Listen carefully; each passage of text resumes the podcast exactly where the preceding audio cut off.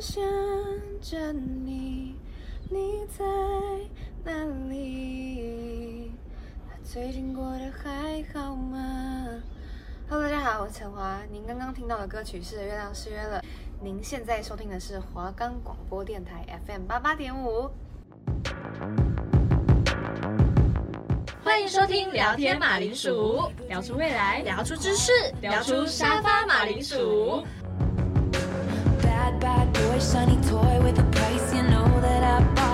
我们的节目可以在 First Story、Spotify、Apple Podcasts、Google Podcasts、Pocket Casts、Sound Player，还有 KK Bus 等平台上收听，搜寻华冈电台就可以听到我们的节目喽。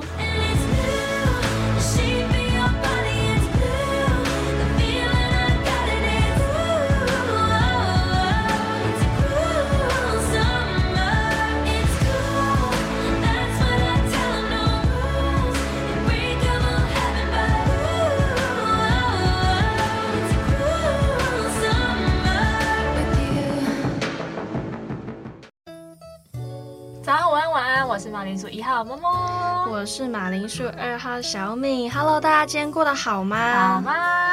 那我们今天呢，想要跟大家来聊的主题呢，就是有关于神秘的古埃及。古埃及，讲到古埃及，大家可能会有很多的词汇，很多的幻想，就是对幻想吗？还是什么神话故事之类之类的？一讲到古埃及，你会想到什么样子的东西啊？或者是说他们的人物之类的？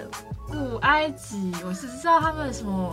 数字哦，还是什么东西是他们发明的，还是怎样啊？你是说可能就是在数学的这个方面有一些造诣，就对了。对，要不然就是我之前上课的时候，刚好老师有灌输到一个知识。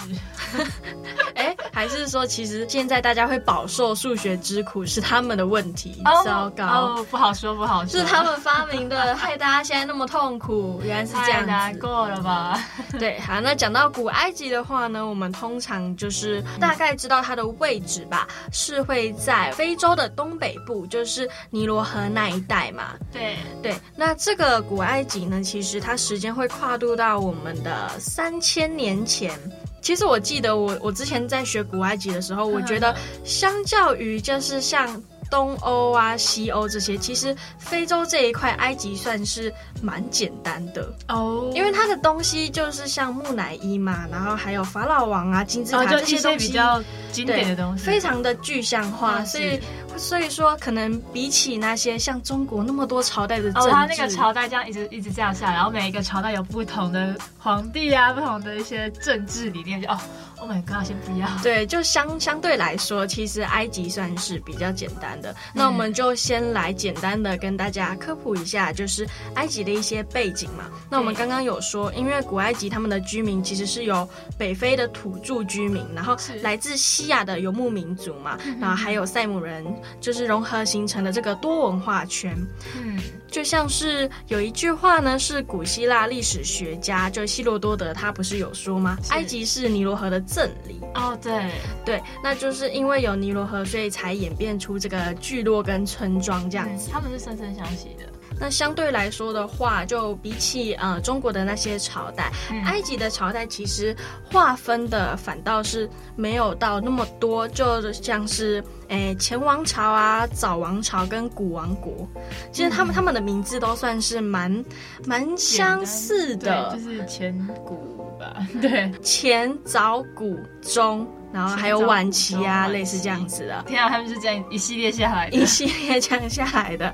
然后不然的话，大家通常都会了解到，像是著名的木乃伊，对，或者是说他们的法老王，是。然后大家就会想说啊，法老王到底是到底是谁这样子？法老王好多啊。对，没错。那通常。不知道为什么，只要是埃及，然后呢，都会跟神秘两个字画上等号。哦，对，他们就是比较特别一点，他们的一些技术啊、科技也蛮厉害的。对，就是因为他们的呃技术太先进了，就像是在制作木乃伊嘛。那他们是怎么样发明这项技术的？对不对？他们是怎么想到要把人类保存下来，而且运用这种那么科学的方式，对，完全现在也研研究不太出来说啊，研完全研究不出来。保存的这么好，是完全研究不出来他们是就是怎么成为防腐师这个职业的，他们是防腐师，对啊，防腐师就是防腐师就是 专门要做木乃伊嘛。那现在其实我们现今的防腐师就是维护我们的大体，对，类似这样子。然后对于埃及的话，其实我个人是蛮想要就是去那边旅游的。嗯，因为我就觉得说他们的这些文化哦，实在是太多了。是。但是通常去埃及旅游一趟，好像也是也是挺多钱的，也要花不少，是没错。但是我觉得，如果有生能够去埃及的话，其实也算是蛮值得的。因为我看过很多的影片，就像是他们有有人会去拍说，哎，我们在金字塔里面行走的过程哦，那个很酷哎，对对对，金字塔真的是一个很像密道，对，很难走，是。但是出来，然后又觉得说，哎，里面的结构怎么会是这样？的，嗯，就是从外面看不出来里面的结构到底是怎样，完全看不出来，很特别，是，所以我觉得如果有机会的话，哎，去埃及看一看也是不错的。嗯、那我们今天呢，会从埃及的这些文明里面挑出几个比较具象化的、比较具有代表性的，然后呢，来跟大家做一个分享。我们接下来我们就从法老、法老王这个部分做开始。那刚刚有说了嘛，法老、法老王。呃，基本上法老王就是通称呐、就是通称为法老，他就是国家政权的最高代表，然后掌握了军政跟他们的神权。那他们都是，他们基本上都会自称自己为太阳神拉之子。那他就是天神在地上的代理人和化身。对，我觉得太阳神拉这个字其实也是蛮特别的，因为人家都西方不都是什么太阳神阿波罗嘛，嗯，他们不一样，他们叫太阳神叫拉。哦，对，他们通常会以单字。对，来作为可能名字啊，或者是说他们在象征一些什么灵体啊，或生命肢体，类似这种的。是法老王，他们在埃及的每一代国王，算是国王嘛，就是他们都可以通称为法老。所以不要想说哦，法老王可能就是单指某一位的国王，没有，他们就是通称每一任的国王都是可以称为法老。那他基本上就是法老，他原本。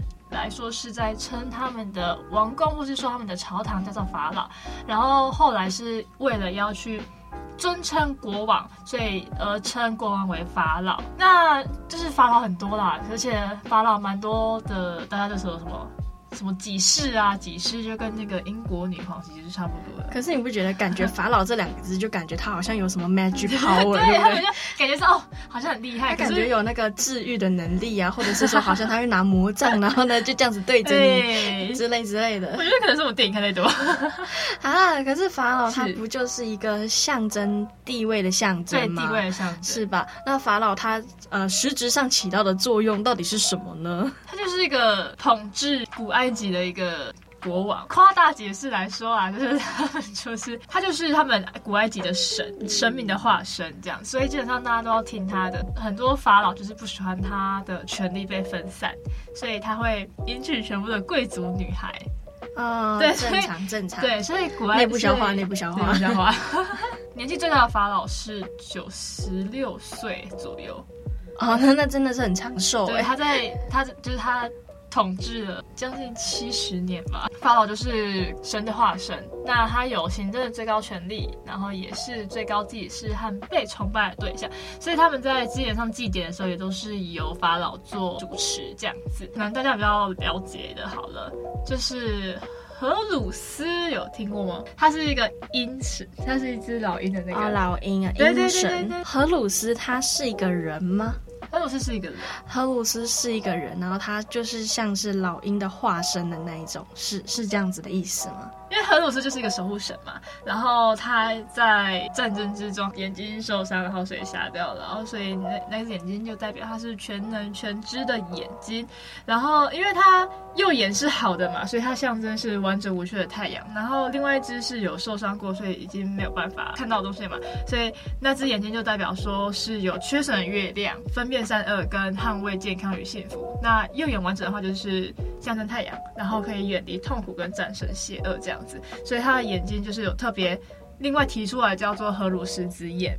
啊、呃，他就是一个就是老鹰的头，然后他下半身是人的那一种，类似老鹰的化身。然后他可以在就是一些祭祀那种图上面看到他，因为通常呢，埃及的他们的图啊，他们就是刻下来记载下来的哈，通常都是哎，你可能是野兽的头，然后呢是人的身形，所以才会被大家说哎，他们的那个神话啊，感觉不像是希腊的那种美好幻想的神话，很像是那种怪力乱神。嗯，对，然后大家就会衍生出很多很多奇奇怪怪的故事啊，什么都市传说类似这样子的。然后另外提一个小知识，就是荷鲁斯之眼，也是一个可以拿来被计算的东西。够了，对，我现在够了，看到有点头有点痛。对，够了。它是一，它就是它每个部分，就像它。最中间那个眼睛是四分之一，然后外面是二分之一，跟是六分之一，然后反正就是这样子，然后可以构成一个等比级数。好，我知道不想听，好，我们下一个，就是说它每个部分就是代表着一个分数的概念，是不是？对。那为什么要把它做成分数呢？哎、呃，我受够哎！计算数学它就是这样哦，天哪，这个就是那个等比级数吗？就来自于它吗？哦，天哪，我真的要发疯了。对，因为反正就是它整个。眼睛的图案这样加下来是一个等比级数，那全部加起来就是一个一。各位啦，就是那个我们国高中的梦叶，就是什么二分之一、四分之一啊，加八分之一、加十六分之一、加三十二分之一、加六十四分之一等于一。对，然后还有那个就是倒过来的，很像一的那一个数学符号，反正我已经把它抛诸脑后了，就就好了。对，各位有兴趣可以再去算一下。就是一个噩梦的化身。对。好，那我们接下来我们讲一些法老的人名好了。那要介绍第一位叫做图坦卡蒙，那他是古埃及新王国的一位法老，不是第一位，其中一位。对，那因为他哪里特别，是因为他的陵墓现在在埃及非常著名。嗯嗯，通常都会听到说，哎，可以去看，就是他们的墓啊什么的。哎，是他们的墓是做的特别的漂亮，是不是？为什么都可以成为那个旅游胜地啊？你是特别，因为帝王谷哦，帝王术，你不觉得他们只要是建陵墓的话，就会建得非常的就是需要寻找一番，然后他们可能这个这个密室是他们可能放财产的地方，对对对，这个地方可能是放他的一些衣物啊什么那个。哦，我看过很多的类似那种，就像是很像是密室逃脱，可是实际上是他们打造出就是呃没有人可以破解得了的那一种。陵墓，因为从古至今有很多的盗墓者，然后他们就是怕说，哎，可能会把我的东西全部带走之类之类的。对对对对，然后也很怕他们可能遗体被太快被走掉，这样讲对吗？因为他有很多的财产放在旁边嘛，他有好多个房间，类似这样。也不希望说，哦，我死掉之后，我的东西还被这样乱翻吧？对对对，没错，这样子不太好啦。对，虽然很多盗墓者是这样子，那大家会比较熟悉这一位，是因为他的陵墓在三千年之间还没有被盗过，在之后被考古学家给挖到，就是找到这样子，而不是说哦，我被盗墓，然后所以被发现这样子。他不是，他就是用意外的，你是说用正当的方式，然后找到他的陵墓，类似这样，而不是被盗墓。他就是被考古学家给发现。那也是要，就是他设计的陵墓就是够有机关，对不对？不然的 话，基本上盗墓者他们就很容易的会进去啊。对对对对，因为而且，呃，还蛮多，就是还蛮多的珍贵的这种埃及的文物都是从他的陵墓发掘出来的。那目前的话，还有在西方的一些博物馆可以看得到。而且他很年轻哦，他登基的时候九岁，然后十九岁就。就就挂了，很像那个什么 埃及版溥仪吗？可是溥仪没有活那么短吧？溥仪没有活那么短，但是他也是蛮年轻的，对他蛮年轻的登基，就这样子而已。啊，这个图坦卡蒙，他只活十年，他只活十年，好 Q Q 哦，九岁登基，然后十九岁就没了，他都还没有尝到世界上那么多好吃的东西，他就拜拜了，他就拜拜了，Q Q 哎，法老诅咒也是基本上是从他开始。就是呃，进入他们的坟墓的话，就是会被就是打扰法老王沉睡，就是会被施加一些诅咒之类的我觉得。这个也是一个，就是算是好了，遭天谴好不好？算神话，对啊。但是这个很很常听到啊，就是说，因为你打扰了沉睡者嘛，他就会势必给你一些呃惩罚嘛之类之类的。那接下来要介绍。特别介绍一位叫做拉美西斯二世，就是我刚刚介绍的那一位，真的是活了很久。那这边跟大家确定一下，他呃是活到了九十二岁的高龄才去世。他在位的期间是总共是六十七年，但他总共生了一百多个小孩，好会生，对，好长寿。哇，我真的觉得他生育能力很强哎，生育能力不错。把它放到台湾，哇，那台湾都没有少子化的问题，年轻人爆棚，他自己就可以一堆，而且他对啊，中奖率蛮厉害的，发疯哎。对，那拉美西斯二世呢，他对一些土木工程都有很多的热情，然后有蛮多的一些目前在古埃及可以看到的一些古迹跟建筑物，都是他的手笔。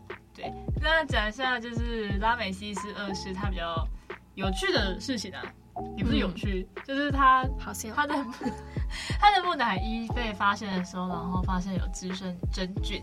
那埃及政府呢，将他的木乃伊箱，就是你知道吗？埃及木乃伊这样挖出来之后，怕碰到空气，就是因为他太久没有接触到空气了，然后突然接触到空气，就一定会有那个问题产生嘛。那就是埃及政府要把它送到法国去修复，然后。为了这件事情，为了去修复它，然后他还特别发给这个木乃伊一本国民护照，就代表说哦，他是埃及人民。然后在他的职业栏上面写国王，然后以义这样。乙末了，以沫不好意思，然后还帮他举办了盛大的军礼，替他举行出国仪式。就是我们的国王要到法国去了，我们国家的木乃伊 对要出国旅游了。然后最可爱的事情是，法国对这个木乃伊，然后也在他们的巴黎勒布尔勒机场以元首的接待礼隆重欢迎他。可是我觉得确实是，好像好像好像也蛮需要这样子的仪式哈，对不对？因为他。曾经是国王，这是给他最后的 respect。对，我们这是我们我们要接待元首。对啊，我们最后的 respect 献给他。对，我们不管是下拉出我们的拉美西斯二世，拉美西斯二世，对，反正埃及跟法国其实都还蛮可爱的，好不好？就他们很注重文化啦。对对对对对。那跟法老王就简单介绍，差不多是这个样子。那接下来。那接下来为大家带来吴卓源跟娄俊所合作的七十亿分之一加一。那我们休息一下，放慢脚步，Let's chill。七十亿分之一的几率，不要再说可是，对，不要再说可是，Already fell in love。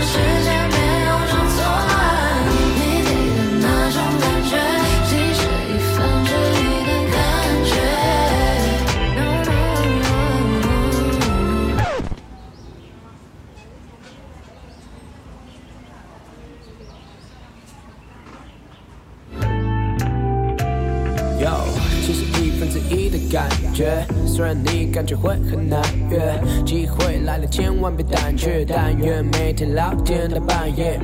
对人在对时间不会过期，热力不分季节，所以别怕孤寂。赶快过去，犹豫越犹豫越熟悉，越收不清心的。最近手上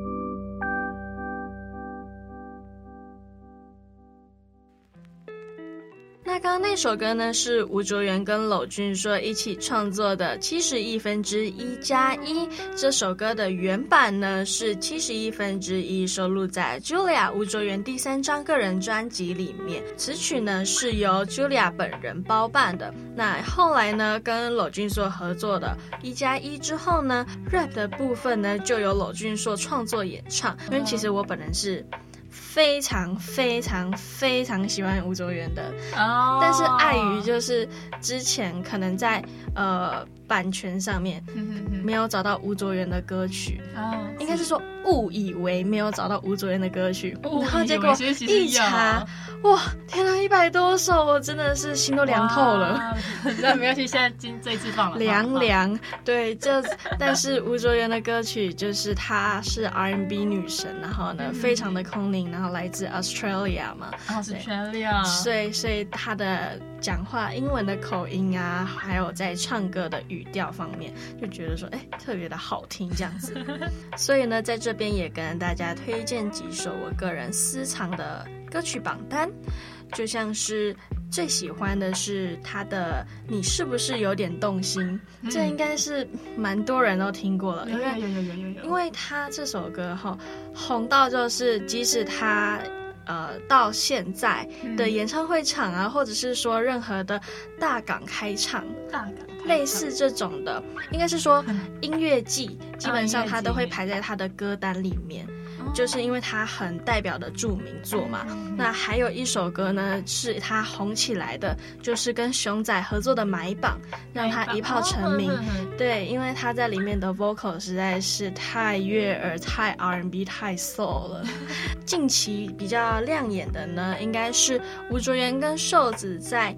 去年的时候合作的一首《Better Off Without You》，因为算是一种大家很期待的男神女神的组合，所以说呢，这首歌在一出来，它的点阅率也是非常好的。那这边也推荐吴卓源给大家，因为我觉得他真的是一个比较偏 Lo-fi R&B，然后你放松的时候，很 chill 的时候都可以听他的歌。那这就是今天为大家准备的精选歌曲，希望马铃鼠们会喜欢，希望你们喜欢。好，那接下来就是要带大家来了解一下木乃伊，因为木乃伊这个词哈，其实一直耳熟能详，有听过。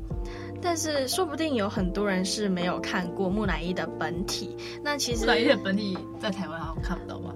有看得到啊，就是在二零一七年的时候，哦，那时候大英馆藏的木乃伊，他们有六具是跟故宫合作的，哦。然后那时候我有去看那个展览，这样子，对。然后它就是有为期一段时间，而且在今年年初也是收展的，是在科博馆，哦。然后呢，也是有木乃伊的展览，哦。那因为大英博物馆哈，他们就是用那个 CT 的方式，就断层扫描，他们不是说直接侵入它，而是用电脑。就是让它去分层，然后你就可以看到很多张图片，嗯、所以呢，你就可以看到说，哎，它的内部的结构是怎么样子的。哦。那大家可能就会有疑问说，哎，那什么样的人才能被做成木乃伊呢？其实古埃及人哈、哦，他们是不论你是贫穷还是富贵，你死后都会被做成木乃伊。哦。